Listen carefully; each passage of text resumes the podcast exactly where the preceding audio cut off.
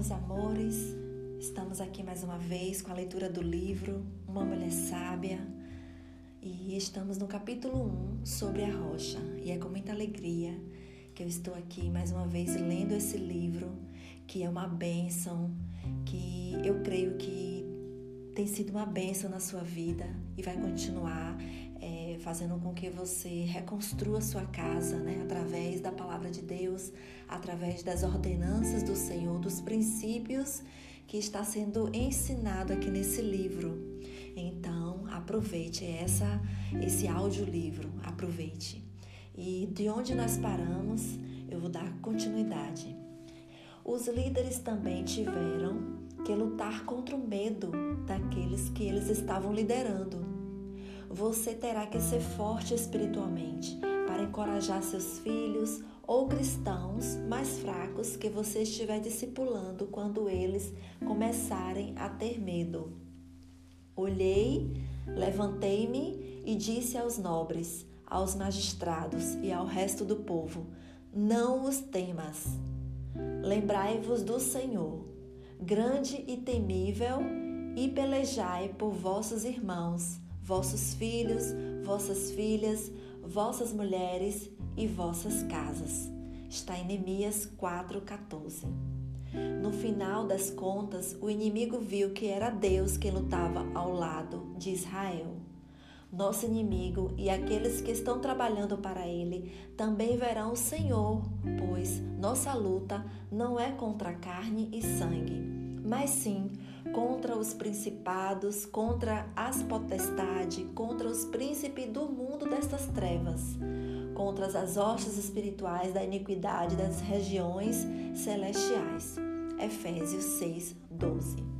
Então, que nós tenhamos sempre né, uma palavra de encorajamento para aqueles que estão ao nosso redor, né, aqueles que o Senhor enviar para nós, né, pedindo conselho, às vezes até tendo um desabafo, mas que a gente sempre tem uma palavra de ânimo nos nossos lábios, né, para encorajar umas às outras, né? Porque quem peleja em nosso favor é o Senhor. Então, muitas vezes, em um momento de fraqueza, em um momento de, de luta, a gente pode desanimar, ou alguém que está próximo a você pode estar desanimado. Mas o Senhor é aquele que nos dá um espírito de coragem para que a gente possa encorajar uns aos outros aconselhar-te-ei sob minha vista. Você vai continuar ao longo dos, das próximas lições com o comprometimento zeloso necessário? Nós não somos capazes de fazer as mudanças em nós mesmas. Nós somos pecadoras. Nossa justiça não é nada além de trapos imundos. Contudo, quando permitimos Deus trabalhar em nós e através de nós, Ele vai começar a fazer mudanças profundas dentro de nós. Instruir-te-ei e ensinar-te-ei o caminho que deve seguir. Aconselhar-te-ei tendo-te sob a minha vista. Não sejais como o cavalo, nem como a mula, que não tem entendimento, cuja boca precisa de cabresto e freio. De outra forma, não se sujeitarão. Salmo 32, do 8 ao 9. Às vezes a gente precisa ser bem clara, né? A gente não pode é, passar a mão da, na cabeça daquela pessoa que está querendo desanimar, que está querendo deixar para trás é, algo que o Senhor chamou ela para perseverar, para lutar, para permanecer. Então a gente precisa ser franca né? Às vezes no encorajamento a gente precisa ser franca, dizer, você precisa lutar. Se você não lutar, o inimigo vai destruir. Então a gente precisa falar uma linguagem clara, como uma forma de encorajamento uma com as outras. Em nome de Jesus. De acordo com o seu propósito. O Senhor vem a nós no momento exato de nossas necessidades. Ele permite que passemos por viradas em nossas vidas, através de várias provações para aprendermos a depender dele. É durante os momentos de aflição que nós o buscamos e então ele nos permite encontrá-lo. É somente durante o quebrantamento que mudanças permanentes acontecem. Aleluia! O quebrantamento nos leva a mudanças permanentes, mudanças genuínas e verdadeiras, mudança de vida, mudança de pensamento. É, só o quebrantamento nos leva para esse lugar.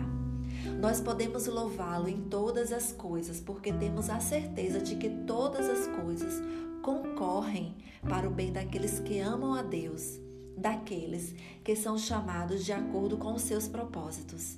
Romanos 8, 28.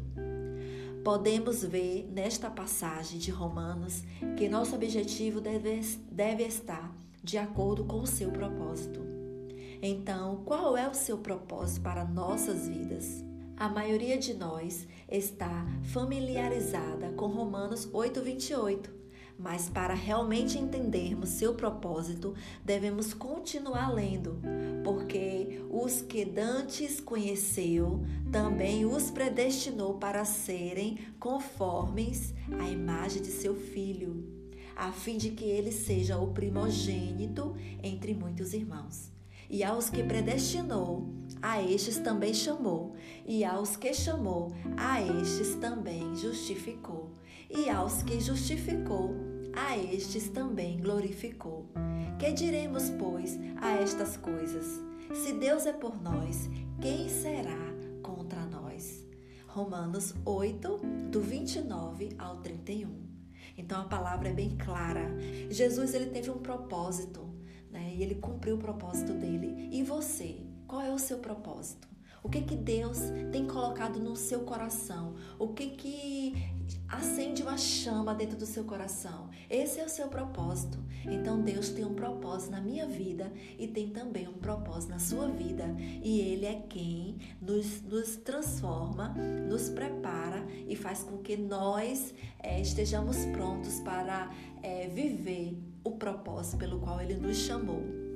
Aleluia. Suas obras o negam? Você realmente o ama o suficiente para obedecer a Ele, mesmo como uma zelosa?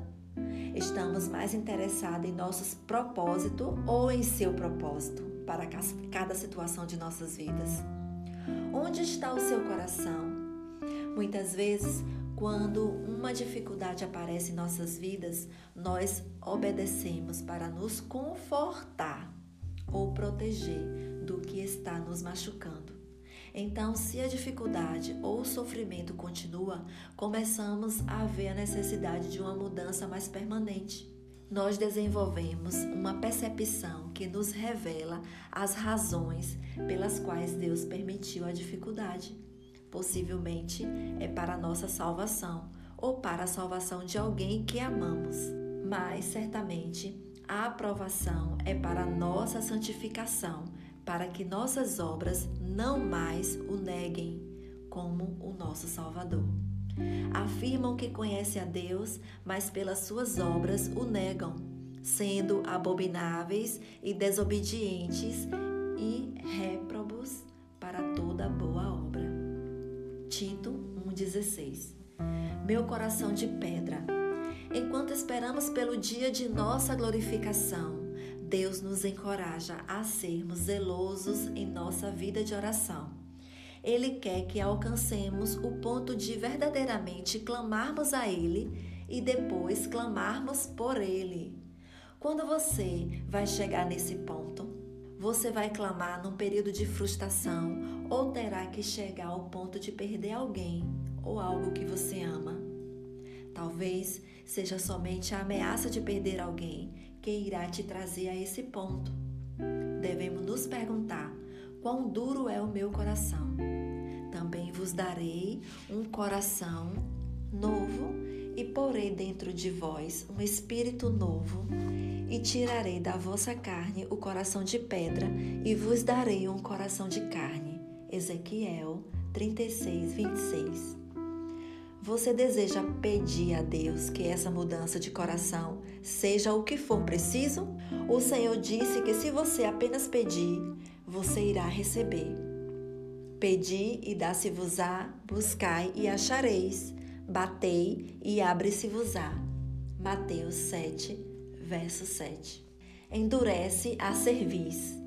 Se formos verdadeiramente cristãs, seguidoras de Cristo, então estaremos ansiando por estar mais perto dele. Você anseia por ele? Ou ao contrário, você se cerca de coisas que matam este desejo? Se for assim, você não é uma cristã ardente por Deus, mas uma infiel. Dos seus próprios caminhos se fartará o infiel de coração. Provérbios 14, 14. Você já teve o suficiente ou precisa ser quebrantada? Aquele que, sendo muitas vezes repreendido, endurece a cerviz, será quebrantado de repente, sem que haja cura. Provérbio 29, 1. Coração quebrantado e contrito. Você pode dizer a si mesmo que faz muito para Deus, passa muito tempo no berçário da igreja ou liderando vários comitês. Acha que isso é um sacrifício verdadeiro, o que prova que está andando corretamente com Deus? Pois tu não te comprases em sacrifícios. Se eu te oferecesse holocaustos, tu não te deleitarias. O sacrifício aceitável a Deus é o espírito quebrantado. Ao coração quebrantado e contrito, não desprezarás, ó Deus. Salmo 51, 16. O que, que nós vemos nessa palavra? Que Deus ele não está interessado nas coisas que a gente faz. Né? Muitas vezes, o muito fazer não quer dizer que você está agradando a Deus. O que de verdade agrada a Deus é o seu coração é o tempo de qualidade que você passa com Ele, é o tempo de qualidade que você passa com a Sua palavra, é o quanto o seu coração está quebrantado e contrito para as mudanças que o Senhor quer fazer na sua vida. Então, não passe tempo é, fazendo muitas coisas achando que está agradando a Deus, porque você não está. A palavra é muito clara e diz que o Senhor não se compraz em sacrifícios, né? O sacrifício aceitável a Deus é um espírito quebrantado. Ao coração quebrantado e contrito, não desprezarás, ó Deus. Contristado para o arrependimento. Para nos arrepender e nos afastar da vida morna que estamos levando, devemos estar contristadas. Agora me alegro não porque fostes contristados, mas porque fostes contristado para o arrependimento, pois fostes contristados segundo Deus, para que, de nossa parte, nenhum dano sofreis. Porque a tristeza segundo Deus produz arrependimento para a salvação, que a ninguém traz pesar, mas a tristeza do mundo produz morte. 2 Coríntios 7, do 9 ao 10. Destruindo conselhos e toda altivez o que está separando você do conhecimento de Deus? O que te impede de ler a sua palavra diariamente? Passar um tempo a sós com Ele antes de sair? Se Deus não é o primeiro em sua vida, o que ou quem é? Sua família? Seu emprego? Trabalhos manuais? Ou é a televisão? E o entretenimento? O que mantém você tão ocupada que te impede de ao menos dar a Deus uma reconsideração ou um momento do seu precioso tempo? Destruindo os conselhos e toda altivez que se levanta contra o conhecimento de Deus e levando cativo todo o entendimento à obediência de Cristo, e estando prontos para vingar toda desobediência quando for cumprida a vossa obediência. 2 Coríntios 10, 5, 6. Onde está o seu tempo, ali está o seu coração. Onde você está passando mais tempo, é onde está o seu coração. Então, medite um pouco sobre isso. O que, que você tem feito mais, né? O que, que você tem buscado fazer mais? Onde está gastando mais o seu tempo? Porque se o seu tempo não está sendo bem gasto na palavra de Deus, é, no tempo de qualidade com o Senhor, na oração, então o seu coração está longe de Deus né? Porque o nosso coração, ele fala muito do tempo onde nós estamos, né? Onde está o seu tempo, ali está o seu coração. Deixamos de lado todo o embaraço. Portanto, nós também, pois estamos rodeados de tão grande nuvem de testemunhas, deixemos todo embaraço e o pecado que tão de perto nos rodeia e corramos com perseverança a carreira que nos está proposta fitando os olhos em Jesus, autor e consumador da nossa fé, o qual, pelo gozo que lhe está proposto, suportou a cruz, desprezando a ignomínia, e está sentado à direita do trono de Deus. Aleluia. Considerai, pois, aquele que suportou tal contradição dos pecados contra si mesmo, para que não vos canseis, desfalecendo em vossas almas. Hebreus 12, 1, 3. É necessário que a gente deixe de lado tudo aquilo que nos acorrenta, tudo aquilo que nos impede de termos uma vida alinhada com a vontade de Deus, alinhada com a Sua palavra, vivendo os ensinamentos, vivendo os princípios, as ordenanças do Senhor. Precisamos nos sacrificar, renunciar, renunciar a nossa carne, renunciar a nossa vontade, renunciar a um tempo de entretenimento que muitas vezes nos vai nos trazer nada. Mas se a gente parar aquele tempo e ir para a Sua palavra, ler a Sua palavra, orar, pedir uma ajuda ao Senhor, né? Porque entendemos que todas as coisas vêm do Senhor. É Ele que transforma a nossa vida, é Ele que nos dá, né, a coragem para a gente continuar, é Ele que nos dá o desejo de orar, é Ele que coloca sobre nós a fome e sede pela Sua palavra. Então vamos lutar, vamos buscar a Deus e pedir a Ele que Ele tire todo o embaraço, todo o impedimento que impede de a gente ter uma vida de relacionamento com o Senhor, uma vida de relacionamento com o nosso Senhor, com o nosso Deus. Confessai seus pecados uns aos outros. Aquelas que se permitiram declarar-se culpadas enquanto leram esse capítulo, eu sei, estão agora preparadas para permitir mudanças em suas vidas. Se você estiver pronta, comece pela confissão. Confessai as vossas culpas uns aos outros e orai uns pelos outros, para que sareis. A oração feita por um justo pode muito em seus efeitos. Tiago 5,16. Se você não estiver quebrantada, provavelmente desprezará este livro agora, ou continuará a lê-lo ou ouvi-lo somente para provar a si mesma que você é uma boa cristã que afirma ou acredita ser. No entanto, o que importa é o que você estará perdendo se se recusar a abrir seu coração e sua vida para mudanças. Não perca o que Deus tem para você. Ele te ama e anseia por ser generoso para com você. Não estranheis a ardente prova. Este livro foi escrito por alguém que estava completamente quebrantada. Deus frequentemente usa pessoas em nossas vidas para nos quebrantar. Inicialmente pode ser apenas uma contrariedade, mas depois as coisas vão crescendo para uma frustração completa. Nós nos voltamos para Ele neste ponto, ou pelo contrário, endurecemos nossos corações ou nossos pescoços. Deus está tentando nos mudar, nos moldar, fazer-nos novas nele. Amados, não estranheis a ardente prova que vem sobre vós para vos tentar, como se coisa estranha vos acontecesse, mas alegrai-vos no fato de seres participante das aflições de Cristo, para que também, na revelação da sua glória, vos regozijeis e alegreis. 1 Pedro 4, 12, 13. Geralmente, não gostamos da situação e definitivamente não gostamos da pessoa que Deus usa para trazer as provações e frustrações em nossas vidas, porque não podemos enxergar que Deus está por trás nós nos tornamos amargas e irritadas com a pessoa ou circunstâncias que ele usa. Primeiro tentamos mudar o relacionamento e quando isso não funciona, tentamos romper o relacionamento apenas para encontrar as mesmas provações e frustrações, seguindo-nos para o próximo relacionamento.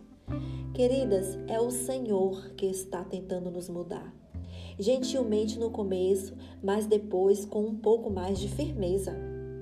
Veja o capítulo 10, várias provações. Pois o meu povo está sendo destruído, porque lhe falta o conhecimento.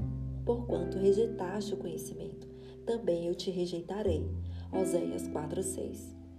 Se vocês prestarem atenção, muitas vezes é exatamente na luta, é na dificuldade, é numa situação muito difícil que a gente vai para o encontro do Senhor, que a gente olha para Ele. Então, o que, que nós precisamos fazer? Né? O que, que esse livro orienta? O que, que eu posso falar também da minha própria vida e dizer que dá certo? É que, ao invés de a gente ficar amargurada, ao invés de a gente ficar chorando pelos cantos, ao invés de a gente é, tirar, sair dos relacionamentos, né, das situações difíceis, a gente tem que correr para o Senhor correr para seus pés e se permitir ser moldada por Ele. Ele está nos moldando, Ele está nos transformando, Ele está nos fazendo mais parecido com Ele, transformando a nossa vida, né? alinhando a nossa vida com a, a vida do Espírito Santo, com a vida do Senhor. Então essas provas vêm para forjar o nosso caráter. Se a gente não aceitar as provas, se a gente não aceitar as dificuldades e tentar se alinhar junto com a palavra de Deus, junto com aquilo que Deus quer fazer na nossa vida, moldar a nossa vida, para transformar a nossa vida do que o próprio Senhor. Ele é o mestre, ele é o professor, ele é a pessoa ideal que vai fazer as mudanças corretas em nossa vida. Afastar-se amigo e companheiro. Deus frequentemente afasta um amigo ou alguém que amamos para que ele seja o primeiro em nossas vidas. Nós podemos estar vivendo um relacionamento horrível, um casamento frio ou até mesmo estarmos separadas ou divorciadas. Nossos filhos ou nossos pais ou amigo mais íntimo podem não estar falando conosco. Possivelmente nossos irmãos também podem não estar se comunicando conosco. Para longe de mim afastaste amigo e companheiro. Os meus conhecidos são trevas. Salmo 88, 18. Puseste-me na mais profunda cova nos lugares tenebrosos, nos abismos, sobre mim pesa a tua ira.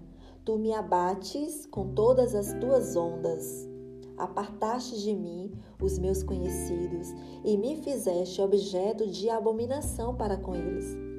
Estou preso e não vejo como sair. Aleluia.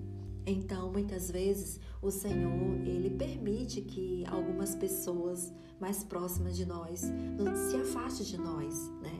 Quando ele permite isso, é porque ele está querendo se relacionar primeiramente conosco para fazer a mudança e a transformação que nós precisamos. Eles verão a Deus. Como eu posso ver o Senhor? Em primeiro lugar, você deve passar pela experiência de nascer de novo. Então, ele vai iniciar a purificação interior. Se não entendermos os caminhos de Deus, nós vamos ficar desmotivadas e muitas dúvidas irão arrepiar nossas mentes.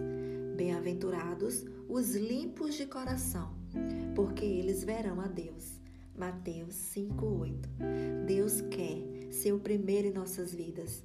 Veja a próxima lição, seu primeiro amor pois o meu povo está sendo destruído porque lhe falta o conhecimento, porquanto rejeitaste o conhecimento. Oséias 4:6. Ele quer que nossas vidas reflitam Jesus Cristo. Então, muitas vezes a gente é, ainda não está vivendo no padrão né, da palavra de Deus, porque a gente não tem o conhecimento da palavra. O quão importante é a gente se relacionar com a palavra, para que o conhecimento da palavra entre dentro do nosso coração e faça a mudança necessária em nossas vidas. É o próprio Deus, é o próprio Espírito Santo que vai fazer esse trabalho lindo no nosso coração. Vai abrir os nossos olhos, vai abrir o nosso coração para a gente enxergar a palavra, receber ela e fazer com que ela faça as mudanças que precisa, né? E por isso que o povo de Deus, ele fala, né, que está perecendo por falta de conhecimento, porque muitas vezes a pessoa não quer ler a palavra.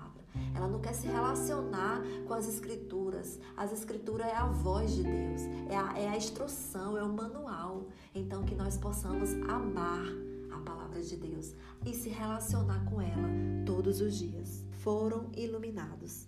Você quer refletir o amor e o brilho do Senhor? Agora mesmo, querida irmã em Cristo, é a sua chance, não o perca. Não se afaste Faça agora, volte-se para ele e somente para ele. Faça já. Olharam para ele e foram iluminados. e os seus rostos não ficaram confundidos. Salmo 34, verso 5. Você tem observado seu semblante ultimamente? Ele está caído? E o Senhor disse a Caim: Por que tiraste? E por que decaiu teu semblante? Se bem fizeres, não é certo que serás aceito? E se não fizere o bem, o pecado jaz à porta, e sobre ti será o seu desejo, mas sobre ele deves dominar. Gênesis 4, do 6 ao 7. Como você está agindo? Se você não estiver agindo bem, então Deus diz: o pecado jaz à porta. Talvez você já permitiu o pecado entrar. Então ore assim agora. O que for necessário para amolecer meu coração, para seus ensinamentos, Senhor, o faça. Aleluia. Vamos finalizar aqui, né? E a gente já está chegando no final, tá? Logo, logo já vamos finalizar sobre a rocha, né? Que é o primeiro capítulo. Até a próxima, minhas irmãs. Um beijo no coração.